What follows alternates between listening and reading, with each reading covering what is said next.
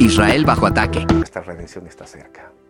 Amemos a México y hagamos más como cristianos de lo que hemos hecho hasta ahora. ¿Quieres terminar conmigo con una oración? Repítela conmigo si quieres y vamos a decirle al Señor que estamos dispuestos. Di así, Señor, yo levanto la mano y te digo, aquí me tienes a mí. Quiero hacer algo por mi país. Me consagro a ti y te doy mi vida entera. Bendice tu pueblo Israel. Lo bendecimos desde acá como mexicanos.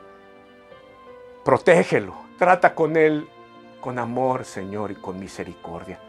Cubre a los niños allá en las zonas de conflicto. Sean palestinos o sean judíos, protégelos. Señor, que no haya más muertes.